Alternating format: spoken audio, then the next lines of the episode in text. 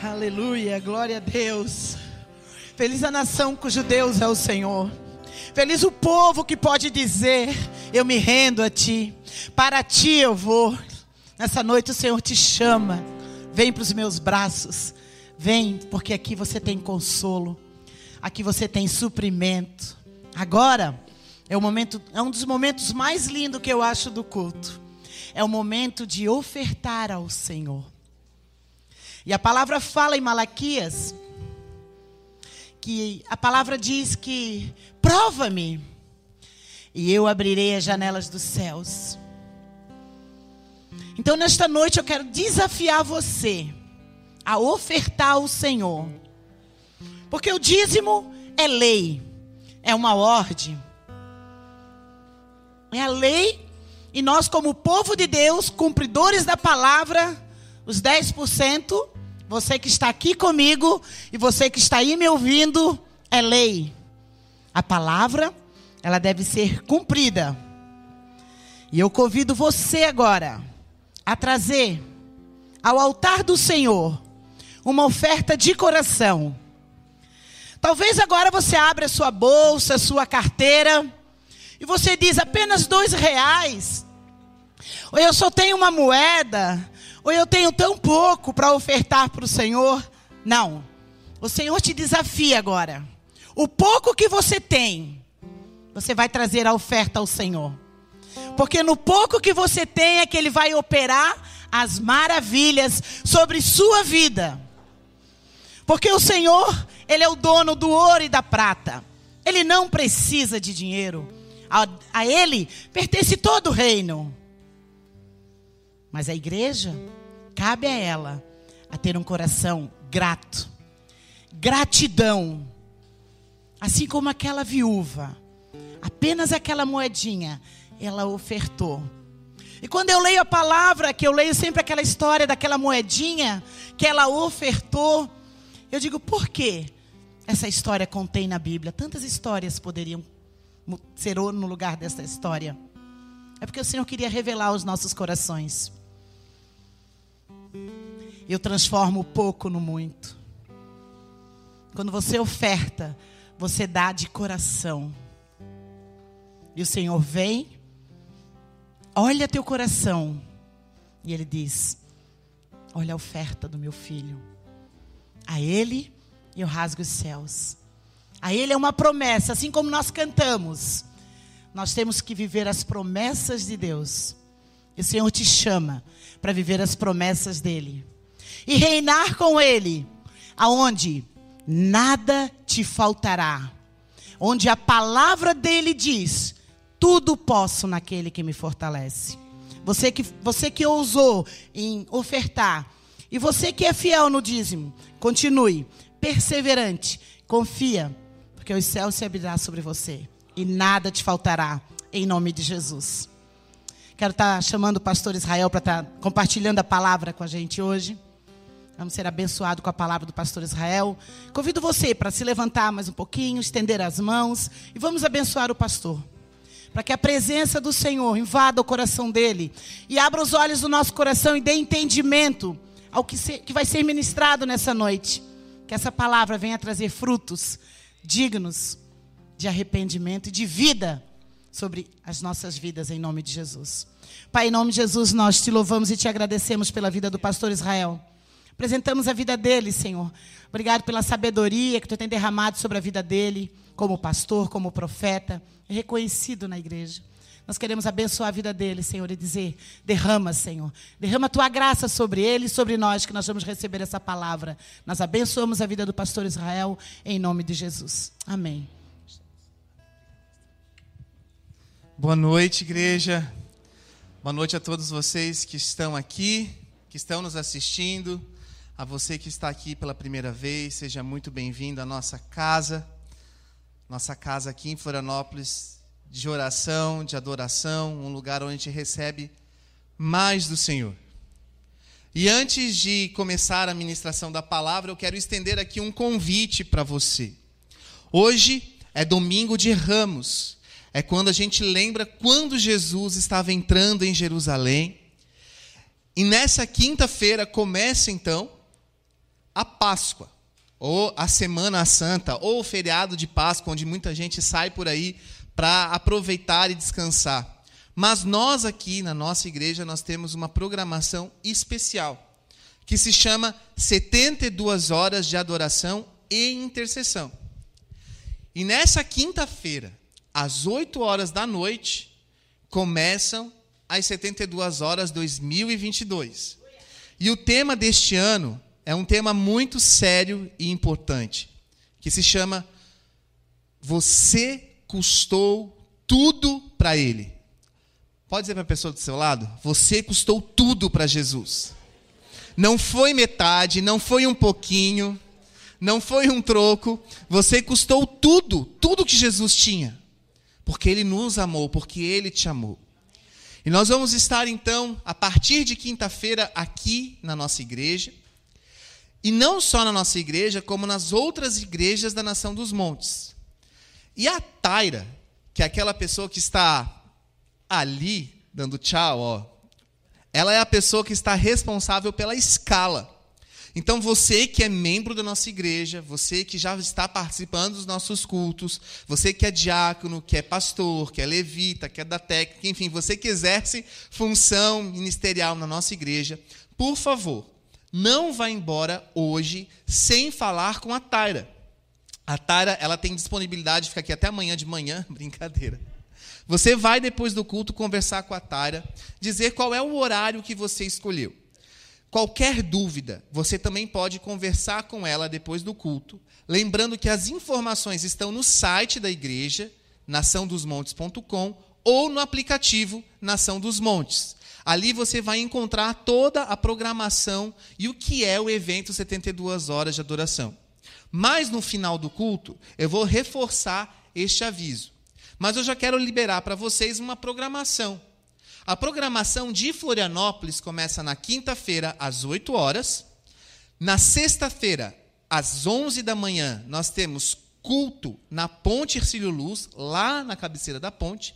E às três da tarde, nós temos aqui um culto especial que a gente chama do culto da bandeira meio mastro. É um culto onde nós lembramos a morte de Jesus na sexta-feira da paixão. E neste dia, o meu cunhado, o pastor Bruno, vai estar conosco aqui na sexta-feira à tarde, ministrando a palavra. E na sexta-noite, traga quem você quiser para a igreja, porque vai ter teatro. O pessoal do Verdade em Cena está vindo lá de Blumenau para apresentar um teatro sexta-noite aqui, chamado De Moab a Belém. Então, essa é a programação das 72 horas, da Páscoa na nossa igreja. Eu sei que vai edificar a sua vida e vai edificar também a vida de outras pessoas que você pode estar trazendo aqui. Ok? Mais informações no final do culto. Amém? Irmãos, ontem nós tivemos um dia muito peculiar, engraçado e divertido para a igreja. Eu nunca vi tanta gente fantasiada como ontem. A Amandinha, filha do pastor Adilson e Elisa, fez 15 anos e ela teve uma grande ideia de fazer uma festa fantasia. E estava muito engraçado e divertido. Ontem foi realmente muito legal. O pastor Adilson estava de rei, né? Se você não viu o pastor Adilson de rei, vá ver nos stories aí no Instagram do pessoal. Mas realmente, gente, estava muito legal, muito divertido. E a pastora Andréia, pastora Andréia estava de mulher gato, irmãos. Isso é histórico. 22 anos de igreja. Você nunca viu o pastor André assim. Fora as outras pessoas. Estava muito divertido. Muito, muito, muito legal. Foi muito legal mesmo. Irmãos, eu quero convidar você a ficar de pé então. Para nos concentrarmos na ministração da palavra de hoje. Feche seus olhos, Pai. Agora nós nos concentramos na parte em que o teu Espírito Santo vai passear e vai ministrar aos nossos corações.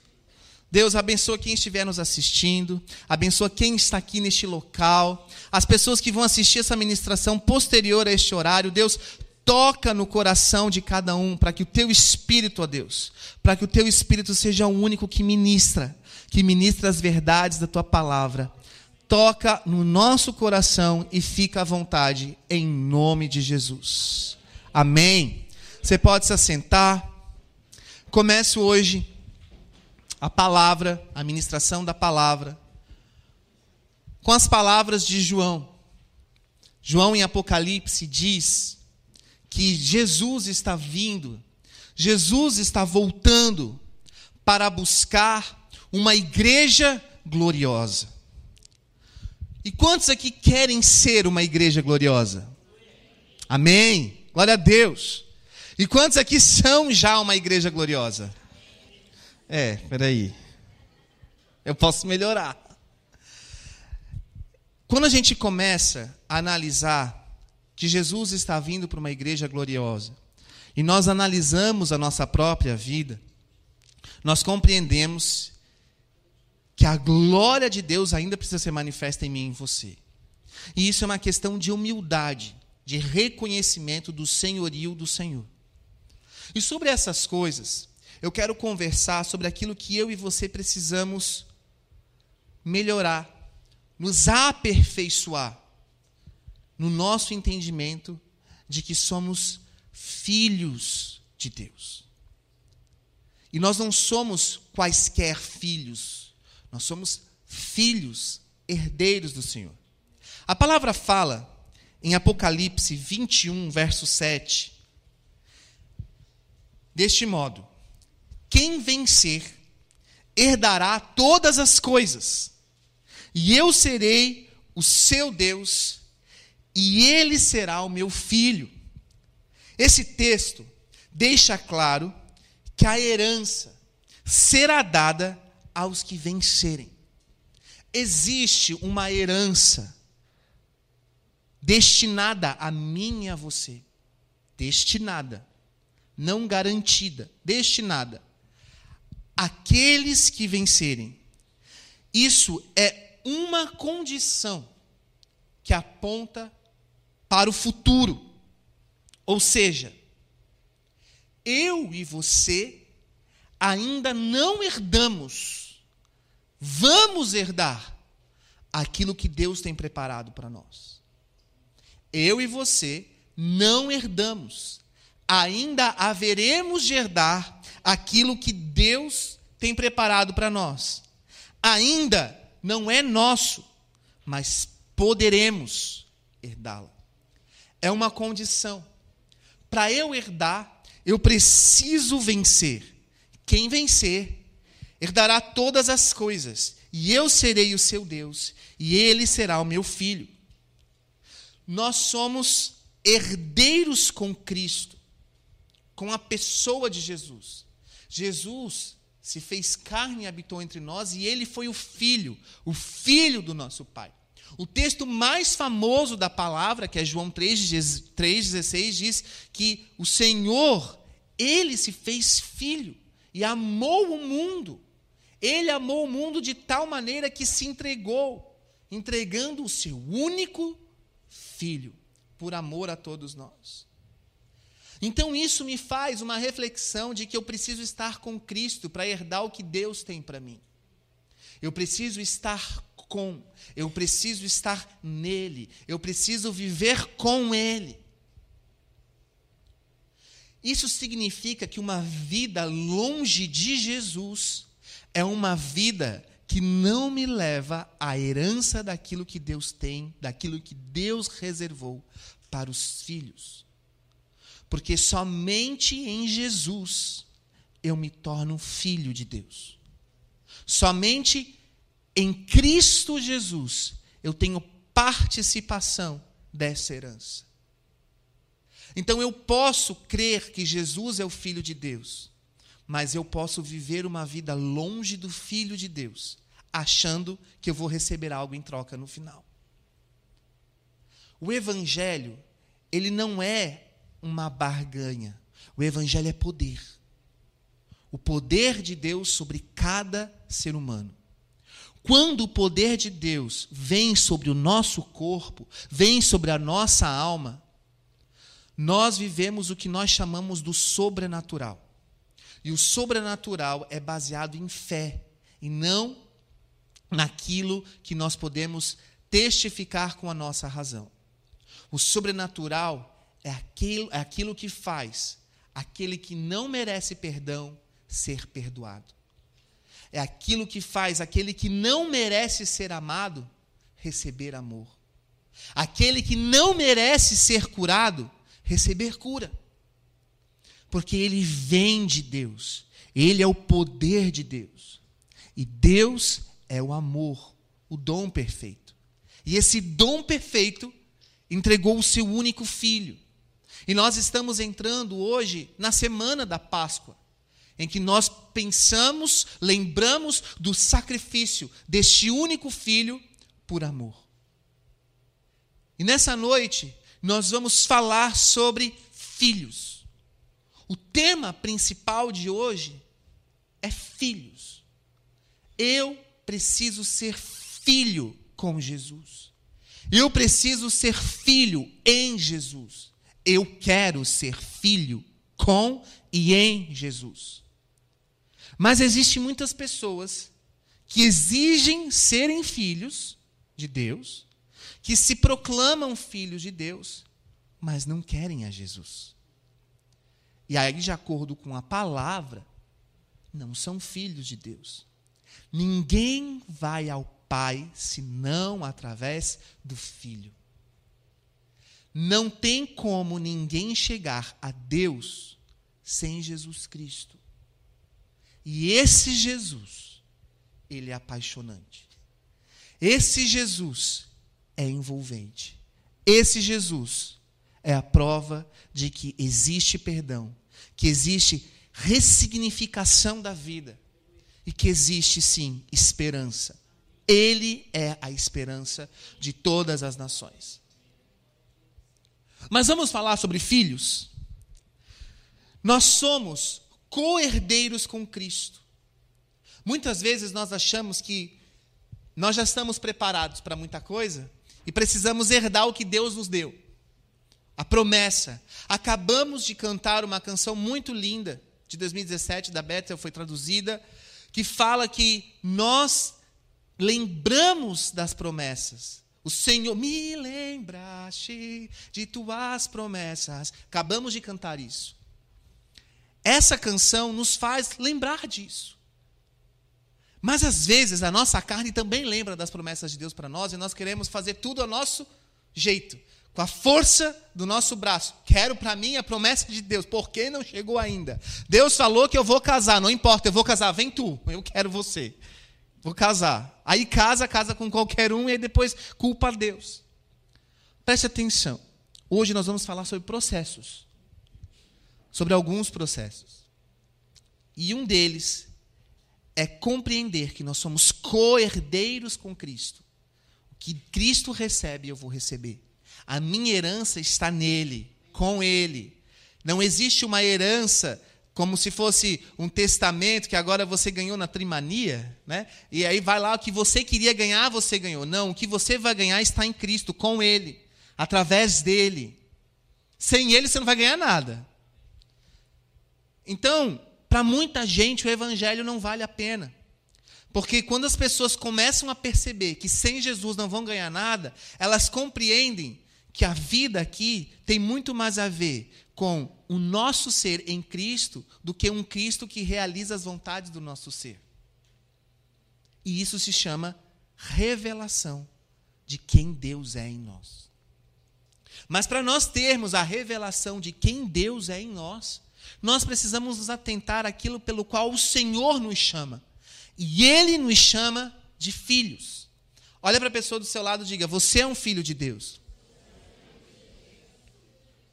Independente do que você pense, a palavra de Deus testifica que eu e você somos filhos, filhos de um pai, de um Aba. Aba significa pai.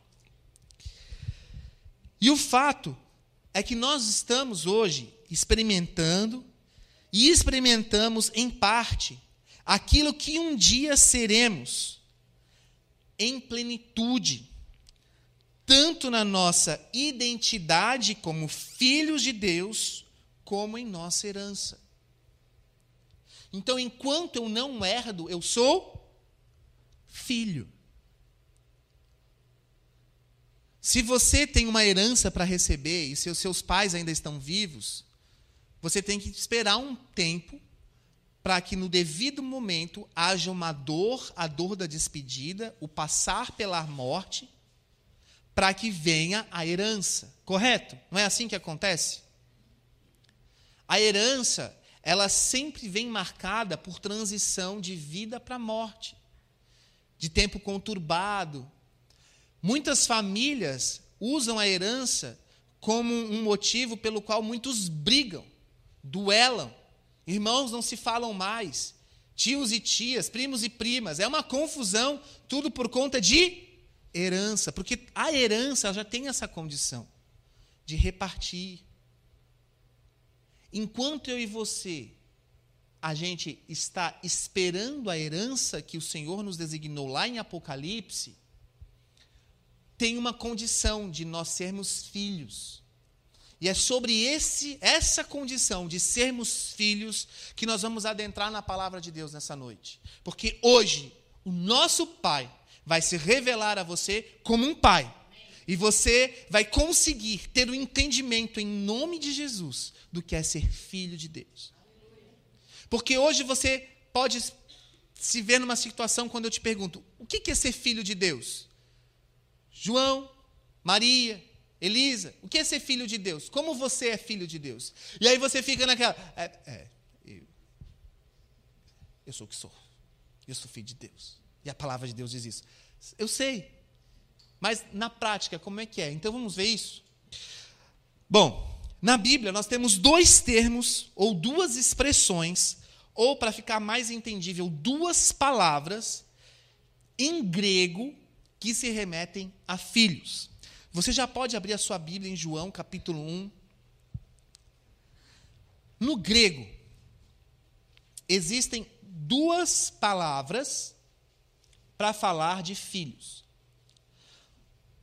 Quem fala inglês aqui e está acostumado com a língua inglesa, sabe que para aqueles que falam inglês, o período da tarde tem dois, duas palavras que é o afternoon, que é tarde, e o evening, que o evening é o fim de tarde. Aqui no Brasil, ninguém diz assim, Adilson, bom fim de tarde para você. Mas no inglês as pessoas falam, quando já é cinco horas, não é nem tarde nem noite. Eles chamam de evening, good evening. Porque são duas palavras a mais para se referenciar à tarde. No grego, existem duas palavras para se referenciar a filhos. No português, filho é filho. Mas no grego são duas palavras diferentes, porque elas têm conotação diferente e agora vocês vão entender. A primeira palavra se chama teknon ou teknos, que significa recém-nascidos, filhos jovens, filhos bebês filhos, crianças recém-nascidos. Quando você usa a palavra tecnon ou tecnós, você está se referindo a um filho, a um seu filho, ao filho de alguém que é recém-nascido ou que é um bebê. E existe uma outra palavra que se refere a um filho adulto. Então, vamos supor que eu seja, eu, pastor Israel, sou filho do pastor Adilson. Eu tenho idade para isso. Brincadeira. Gente, ontem, pastor Adilson e Elisa fizeram 25 anos de casados. Ah, dia 19, não foi ontem, daqui a 10 dias. Oito dias, mais ou menos. Mas eu estava lá em 1997, naquele casamento. Mas eu era criança. Eu era criança, deixar bem claro que eu era criança. É como se o Adilson, pastor Adilson, se referisse a mim como filho, ele não vai usar a palavra tecnon. Tecnon é para recém-nascidos. Ele vai usar uma outra palavra que se chama uios. Uios é referente a filhos no sentido de pessoa mais velha, de um filho maduro, de um filho adulto. Compreendem então que existem dois tipos de palavras para se referir a filhos? Então o texto de João 1, capítulo 12, diz assim: Mas a todos os quantos o receberem, deu-lhes o poder de serem feitos filhos de Deus, os que creem no seu nome. Neste texto, que o Senhor está dizendo que Ele nos deu o poder de sermos feitos filhos de Deus, esse termo feitos significa tecnon ou tecnós, que é recém-nascido. Como assim, pastor? Preste atenção. Quem está vivendo como um gentil, como um publicano no mundo sem Jesus é uma pessoa. Quando essa pessoa aceita Jesus Cristo, eis que tudo novo se faz. E nós descemos as águas, porque diz a palavra: crede, sede batizado e serás salvo. Nós descemos as águas e nós nascemos de novo. Quando nós estamos nos referindo a este nascer de novo, Deus nos considera como recém-nascidos. Compreendem? Como pessoas que estão recém-nascendo em Jesus. Estão recém-nascendo no reino de Deus são pessoas que ainda são tidos como filhos pequenos, filhos sem a experiência adulta. Então, todos nós, a palavra de Deus garante: o Senhor nos deu o poder de sermos chamados filhos dele. E esse termo, filhos, é para os recém-nascidos. Mas agora, abra sua palavra em Romanos 8. E há algumas pessoas aqui nesse auditório hoje que se enquadram neste quesito. São pessoas que recém se converteram, são pessoas que estão conhecendo a Jesus, que estão conhecendo quem é o Senhor, conhecendo o que é o reino de Deus, conhecendo a Bíblia. Há pessoas que precisam de fundamento, né, que precisam conhecer as verdades da palavra. E neste quesito, você é tecnon ou tecnós, Todos nós já fomos, ou estamos agora, ou já fomos em algum momento nesta condição de filhos. Mas agora o texto de Romanos 8, 13 e 14 diz o seguinte: Porque se viverdes segundo a carne, morrereis. Mas se pelo Espírito fazer morrer ou mortificardes as obras do corpo, vivereis. Porque todos os que são guiados pelo Espírito de Deus, estes são filhos de Deus. A palavra aqui, filhos, significa o iós. O iós é isso. Filhos maduros, filhos adultos. Aqui, a Bíblia, no português, está se referindo a filhos mas a filhos que já conhecem a verdade. Então, aqui está nos trazendo advertência. Porque se viver de segundo a carne, ou seja, se viver de segundo o modo pelo qual você quer viver, e não mortificar a sua vontade, não mortificar a sua carne, você não vai viver pelo Espírito.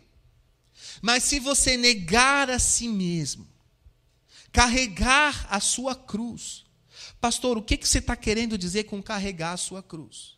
É quando você vê uma injustiça, você quer fazer justiça, mas por obediência e amor ao Senhor, você não faz a justiça. É quando você quer pecar, mas por amor ao Senhor, você não peca. Quando você está cheio da razão, você tem toda a razão de brigar com seu marido, mas você se cala e não briga. Quando você tem toda a razão para brigar com sua esposa e você tem todos os motivos para agir ali com ira, com raiva, e você se segura e não faz isso, isso é morrer para si mesmo. É quando você está diante de uma tentação e você resiste. Para alguns, cigarro é tentação. Para alguns, um copo de cerveja é tentação. Para alguns, ir para uma festinha de família é tentação do diabo. Para outros, para outros, basta escutar uma música que já lembra um monte de coisa. Já remete a muitas coisas, a muitos carnavais, a muitas micaretas, Salvador, ô oh, velhos tempos, brincadeira. Outros, só de escutar um sertanejo bom, universitário, né? um Jorge Mateus, aquilo já desperta outras coisas. Tem gente aqui que é da época do Chitãozinho Chororó. Leandro Leonardo, né? de lembrar de Leandro Leonardo. Né? A pessoa lembra do Leandro Leonardo e já fiz, Jesus tem misericórdia da minha vida. Para outras pessoas, quando se tocam um, evidências, né, que todo mundo sabe cantar de cor, evidências, a pessoa olha para aquilo e fala assim, cara, para mim isso é a música da, da, como é que é? A Dona do Pedaço, foi essa última novela, né? Porque é de uma geração que não sabe o que é evidências. Porque as tentações, o agir na carne, para cada um é diferente. Para outros, para outros, uma pornografia é totalmente um agir na carne. Para outros, um jogo de azar, não pode ver uma lotérica, não pode ver um joguinho no celular que, que, que custa dinheiro, que é para jogar para ganhar alguma coisa. Tudo isso, irmãos, quando você nega, é morrer para si mesmo. Várias outras circunstâncias mais sérias. Vocês estão entendendo o que é, que é morrer para si mesmo? O Espírito Santo está mexendo com você aí. E aí é para esse tipo de filho que Deus está falando. Você precisa morrer para si mesmo para viver no Espírito. Você precisa viver, morrer para si mesmo para viver no Espírito. E, e, estes que são guiados pelo Espírito, estes que perdoam, estes que amam, estes que se controlam, estes que morrem para si, é que são chamados de filhos de Deus. Mas não é no mesmo contexto de João 1. É um outro contexto. Significa que é um contexto de maturidade. E aí, voltando para o início da ministração, Jesus está voltando para buscar uma igreja gloriosa. E a igreja gloriosa é uma igreja madura. Uma igreja consciente de um caráter aprovado por Deus. E é por isso que eu e você hoje estamos neste processo. Nós ainda não herdamos o que Jesus tem para nós, mas nós estamos numa condição de filhos. Agora, que tipo de filho eu e você estamos sendo? Ou como que tipo de filhos eu e você estamos agindo? Como filhos bebês recém-nascidos? As minhas filhas têm dois anos. E elas fazem birra. Elas realmente fazem birra. Eu quero. Não. E algumas pessoas fazem isso com Deus. Eu quero. Não. Exigindo de Deus alguma coisa. Só que o tempo passou. E é como se fossem adolescentes, ou pré-adolescentes, continuando agindo como recém-nascidos, como bebês. Que tipo de filho eu e você estamos sendo para o nosso Pai? Deus está aqui, através da palavra dele, te dizendo: Você é meu filho. Existem dois tipos de filho: o recém-nascido e o maduro. Que tipo de filho você tem sido comigo, meu filho? Eu sou o seu pai. Como é que tem sido o seu relacionamento comigo? Quando Deus fala ou falava filho para Jesus, o termo empregado era o termo uios. Jesus é o filho maduro de Deus. Ele é um modelo, ele é a referência para todos que desejam ser filhos. Não existe outra referência sem ser Jesus. Mas quando Deus se refere aos homens como filhos, o termo empregado é o tecnon ou tecnós. Filhos recém-nascidos ou crianças imaturas. Dessa forma, independente, nós já sabemos que somos os filhos de Deus em fase de crescimento. Somos as crianças de Deus. Mas existe um texto muito importante que é Gálatas 4:1. E Gálatas 4:1 nos adverte assim: Digo, pois, que todo o tempo que o herdeiro é menino, em todo o tempo que o herdeiro é menino, em todo o tempo que o herdeiro é uma criança, em nada difere do servo. Ou, em outras palavras, em outras versões, nada difere do escravo. Ainda que seja senhor de tudo, ele nada tem. O que significa? Significa que a herança é liberada somente para os filhos maduros. A herança de Apocalipse, a herança de Deus para mim e para você, só vai ser liberada se formos maduros no Senhor. Se nós formos o Iós, formos como Jesus, como filho de Deus. Mas se em mim, na minha vida, na minha casa, a minha esposa, os meus filhos só veem carne, se o meu pastor só vê carne na minha vida, se as pessoas ao meu redor só veem carne, então eu não vou receber essa herança. Eu estou numa condição carnal. E Gálatas está dizendo que eu estou como um escravo. Escravo do quê? Das trevas, do pecado. Escravo de mim mesmo. Então, esse texto está dizendo que a herança é liberada para os filhos maduros e que, enquanto criança, a condição de filho nada difere da do seu servo. Ainda que seja dono de tudo, nada possui. Eu não entendo muito bem da questão do, da rainha da Inglaterra, mas eu compreendo que enquanto ela estiver viva, o filho, mesmo tendo a promessa de herdar tudo, enquanto a mãe está viva, ele nada possui. Mas a palavra de Deus está nos advertindo que o reino de Deus é diferente do reino deste mundo. Enquanto eu e você estivermos vivos para nós e a nossa carne não estiver mortificada, nós não iremos receber nada. A condição está em morrer diariamente, em renunciar diariamente à minha vontade para fazer a vontade daquele que me enviou. A minha herança está totalmente ligada a quem Jesus é. E o que eu sou com Ele, e o que eu faço para Ele. Então, conhecendo este processo, teremos a condição de compreender o propósito eterno de Deus. Nascer e crescer para então poder receber. Eu vou repetir: nascer e crescer para então poder receber. É um processo de maturidade. E esse processo ele é exaustivo. Ele demora. Cansa e te faz viver grandes adversidades. E essas adversidades, para você, podem ser entendidas como injustiça. E para Deus pode ser entendido como birra, porque Ele é o Pai. Então você olha, eu quero, eu quero, porque o fulano fez isso, o ciclano. Quem é pai de filhos sabe quando um filho fica. Né, ficando ali um outro. A gente, mamãe, porque ela fez isso, mamãe, ele fez isso, mamãe.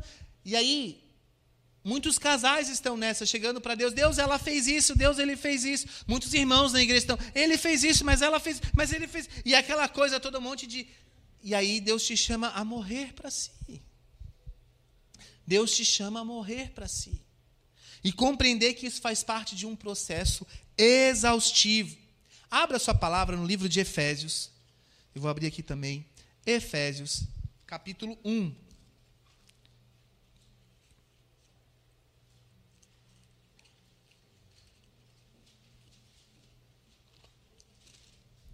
Efésios 1, 3 a 5 diz assim: Bendito seja o Deus e o Pai de Desculpa. Bendito seja o Deus e Pai de nosso Senhor Jesus Cristo, que nos abençoou com todas as bênçãos espirituais nas regiões celestiais em Cristo. Porque Deus nos escolheu nele, antes da criação do mundo, para sermos santos e irrepreensíveis. Deus nos escolheu para nós termos um propósito de sermos santos de sermos irrepreensíveis, ou seja, de não termos erros.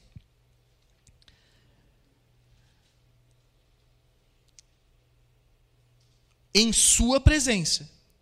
E o verso 5 diz: Em amor nos predestinou para sermos adotados como filhos por meio de Jesus Cristo, conforme o bom propósito da sua vontade. Ou algumas versões falam o beneplácito, que é o bom propósito da sua vontade.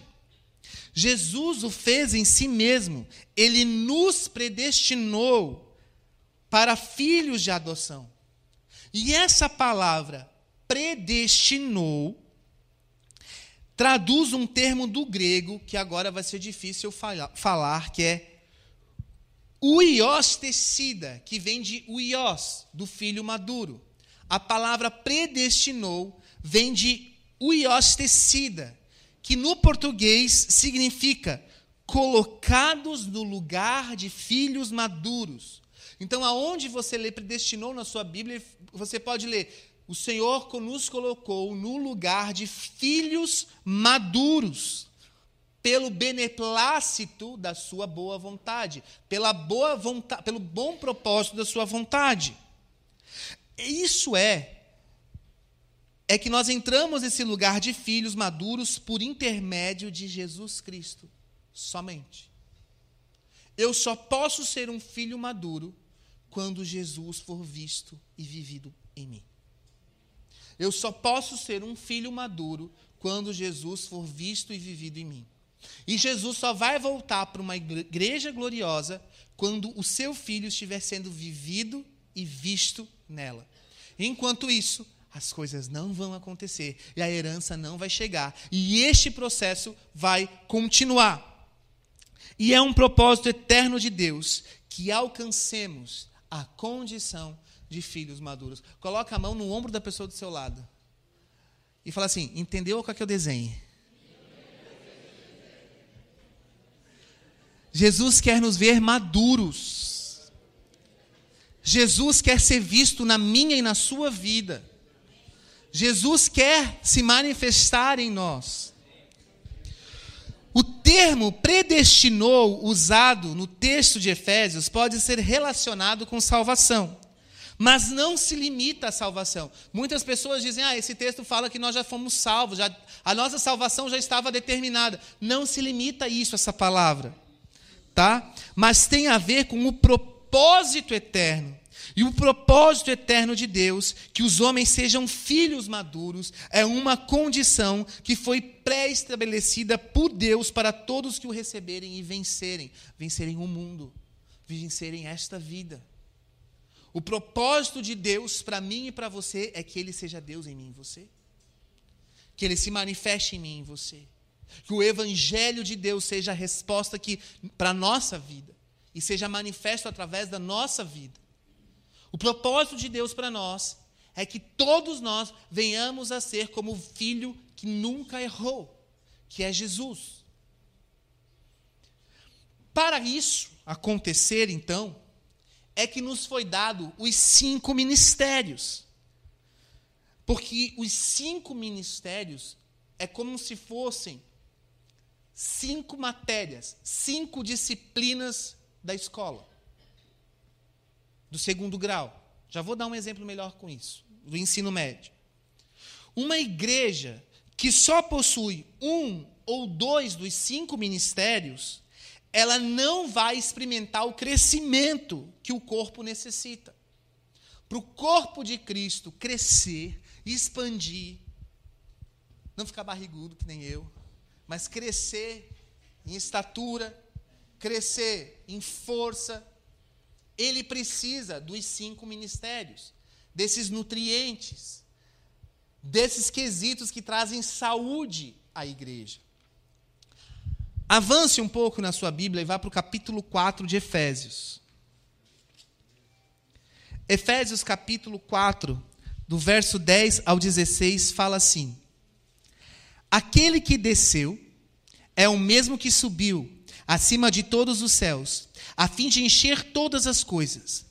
E ele designou alguns para apóstolos, outros para profetas, outros para evangelistas, outros para pastores e outros para mestres. Aqui estão os cinco ministérios.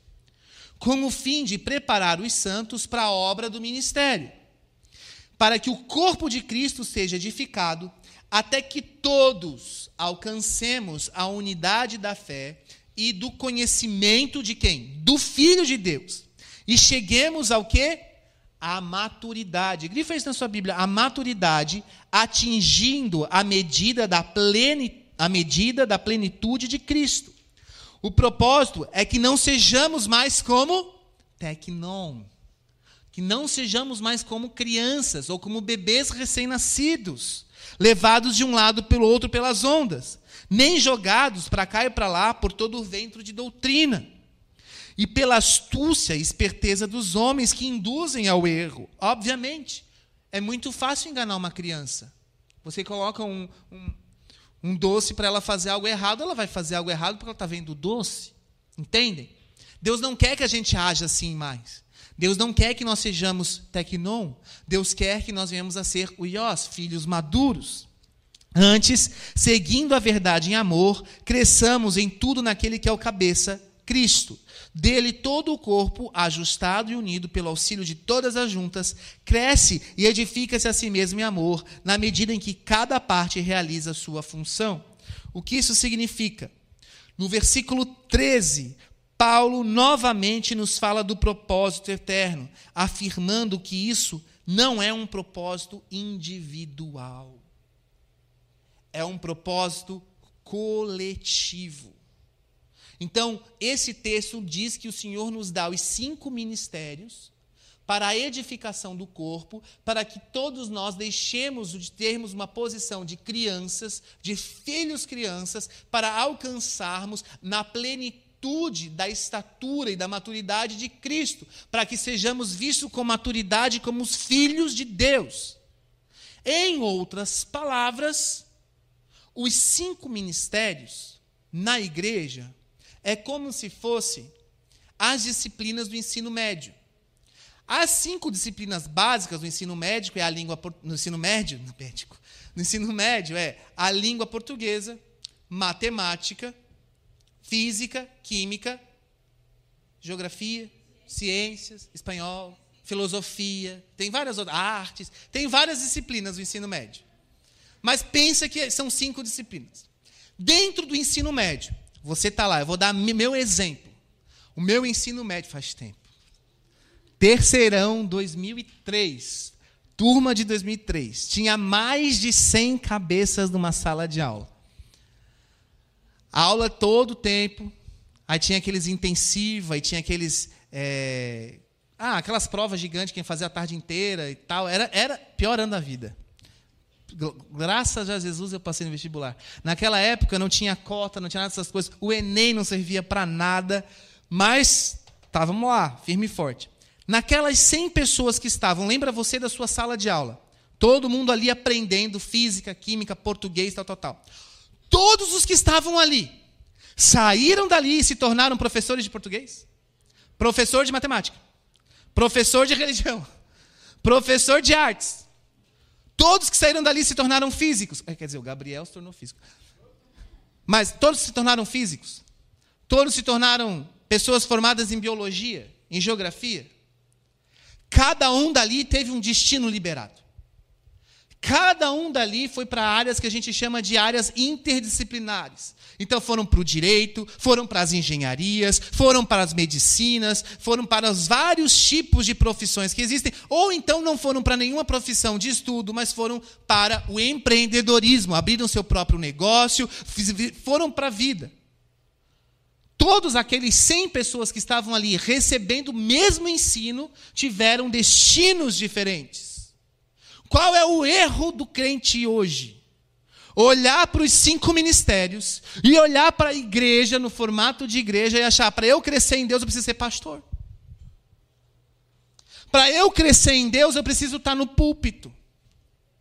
Para eu ser algo em Deus, eu preciso, eu preciso. Irmãos, para você ser algo em Deus, você precisa ter a revelação de que você é um filho. E que o filho maior, que é Jesus, quer se manifestar. E quando o Filho maior se manifesta em você, o propósito de Deus em você já está sendo gerado. E aí o seu destino é liberado. E aí você sai da prisão dos homens, de que você precisa ser conforme o padrão pelo qual você acha que existe. E Deus está te dizendo, meu filho, você está nessa aula de matemática, mas você vai ser engenheiro. Você está nessa aula de química, mas você vai ser farmacêutico. Você está nessa aula aqui de hospitalidade, mas você vai ser médico. O que Deus está querendo te dizer é que você está recebendo ensino hoje do que é ser filho para ser aquilo que Ele quer que você seja, e Ele quer te fazer feliz. E você não precisa ficar, é, é, como posso dizer, habitolado, isso, com uma mente de que para eu ser de Deus eu tenho que ser pastor, pregador, preciso ser, eu preciso, você precisa ser Jesus. Você precisa ser como Jesus. E esse Jesus quer te dar a mão. Esse Jesus quer te tirar dessa autocobrança, dessa autoculpa que você está carregando. Porque Ele quer que você troque o seu fardo, que é muito pesado, a carga que você está carregando, a mochila que você está carregando, pela dele que é suave. E a dele é uma cruz. Mas a sua, a sua é repleta de acusação do pecado. Salário do pecado. Frutos da carne de morte. Então, Jesus está querendo dizer: me entrega o, o teu vício, me entrega o álcool, me entrega o cigarro, me entrega as drogas, me entrega a pornografia, me entrega o adultério, me entrega o que você está jogando aí, o dinheiro ilícito, me entrega o roubo, me entrega tudo isso que você está fazendo de errado, me entrega, porque o meu fardo para você é leve, você não precisa carregar essa culpa, porque o diabo vem sobre você todos os dias e ele te acusa, e quando mais você acorda de manhã, mais você prefere continuar na cama para não encarar a vida de frente. Mas o Senhor está te convidando a ir com Ele para a cruz. E ir com Ele para a cruz é morrer para herdar, é morrer para ter a herança. É um ato dolorido que vai trazer vida eterna. Vocês estão compreendendo? Então você precisa encarar a sua vida hoje como, como se você estivesse dentro do segundo grau. Cada um aqui vai ter destino diferente no Senhor.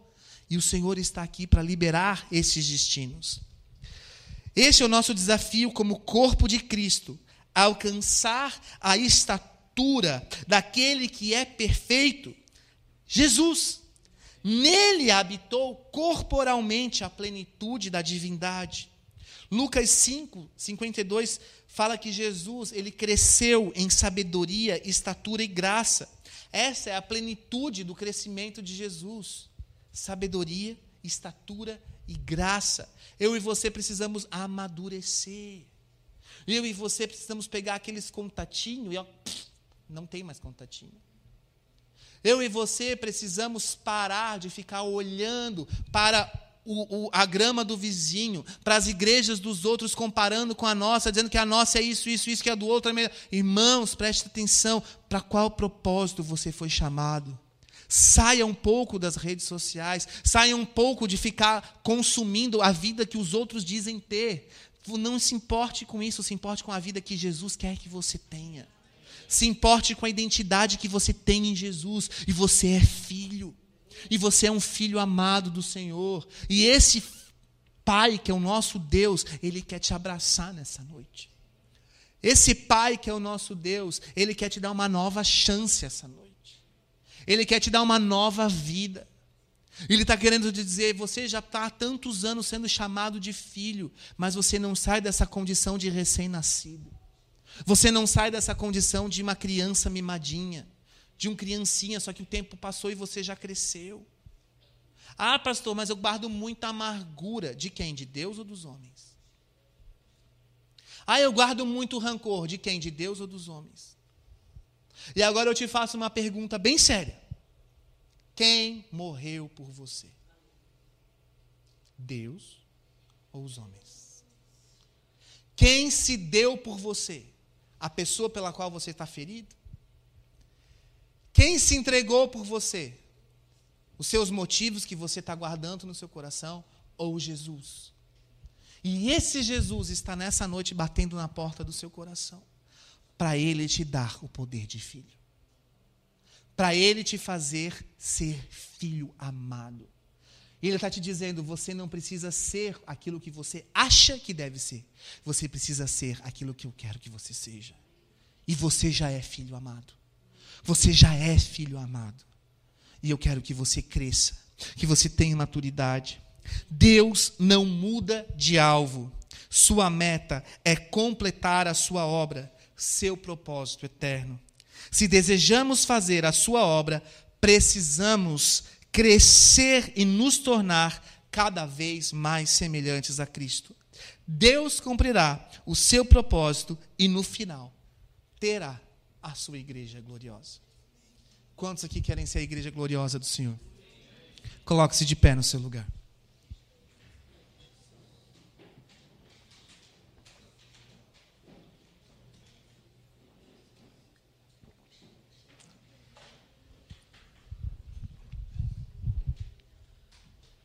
Essa é a mensagem de hoje. Existem duas palavras para filhos: tecnon e o ios. Tecnon, criancinhas recém-nascidas, bebês. O ios, filhos maduros, com o caráter do pai. Que tipo de filho eu e você temos sido? Feche os seus olhos. Pai, eu oro para que o teu Espírito Santo venha tocar em cada coração nessa noite. E que haja um despertamento, Deus, para o amadurecimento, de corrermos olhando fixamente para o bom propósito da cruz. Pai, que todos nós venhamos a ser aquilo que o Senhor quer que a gente seja. Nessa noite, Pai, eu apresento todas essas pessoas diante de Ti. E eu te peço que a tua paternidade, tu que és um bom pai, venha nos abraçar. Abraçar as nossas causas, as nossas dores, abraçar as nossas indignações, as nossas injustiças, abraçar o nosso modo de enxergar e ver o mundo. E venha nos tocar, Jesus. Você pode colocar a mão no seu coração e declarar: Eu vou sentir o toque de Jesus. Fala para Deus: Eu quero sentir o teu toque, Pai. Se eu sou o teu filho, eu quero sentir o teu toque. Eu, eu quero você, Senhor. Eu estou muito amargurado, eu estou muito angustiado, eu estou muito aflito pelo aquilo que eu fiz, pelas, pelas circunstâncias, por aquilo que fizeram comigo. Eu estou aflito, Senhor, mas toque em mim. Se apenas eu te tocar, se eu apenas ver uma gota do teu sangue, eu vou ser curado, Senhor. Pai, que todos aqui nessa noite recebam da tua boa porção de paternidade, em nome de Jesus.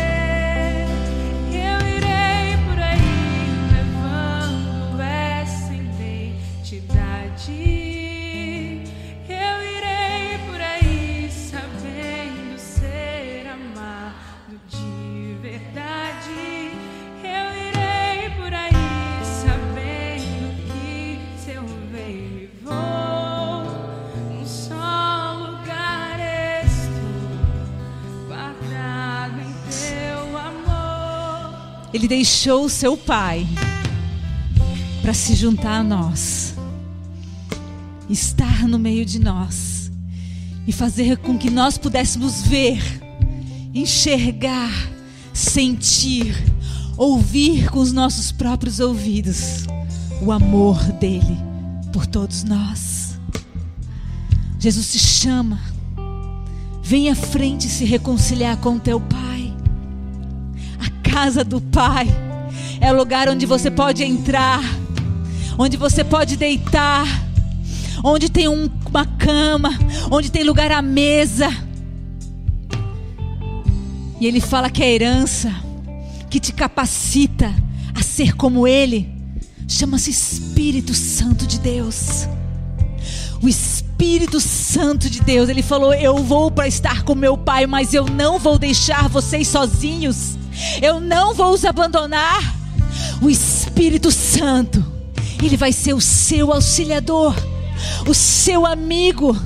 Chame por ele, clame por ele, grite no mais fundo da tua alma: ajuda, ajuda-me a ser como tu, Senhor. Porque se tu estiveres nele e ele em ti, tudo que pedires, tudo que pedires será feito.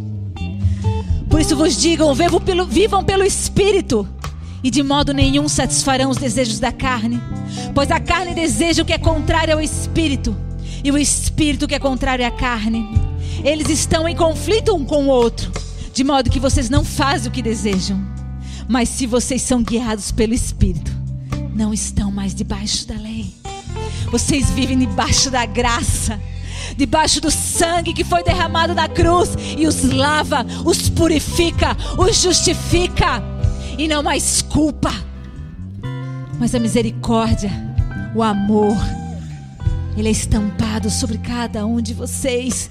Creia, creia e confie nesse Deus que é Pai e o chama essa noite. Se você for ousado ainda, venha até a frente, rasgue o seu coração. É tempo de os filhos se voltarem aos pais, dos pais se voltarem aos filhos, de haver reconciliação com o nosso Deus que é Pai, de deixar para trás toda a carnalidade, toda a nossa vontade que nos coloca longe do propósito do Senhor. E de Senhor, não quero mais, não quero mais. O Senhor Deus está aqui para te entregar uma herança, que é o Espírito Santo.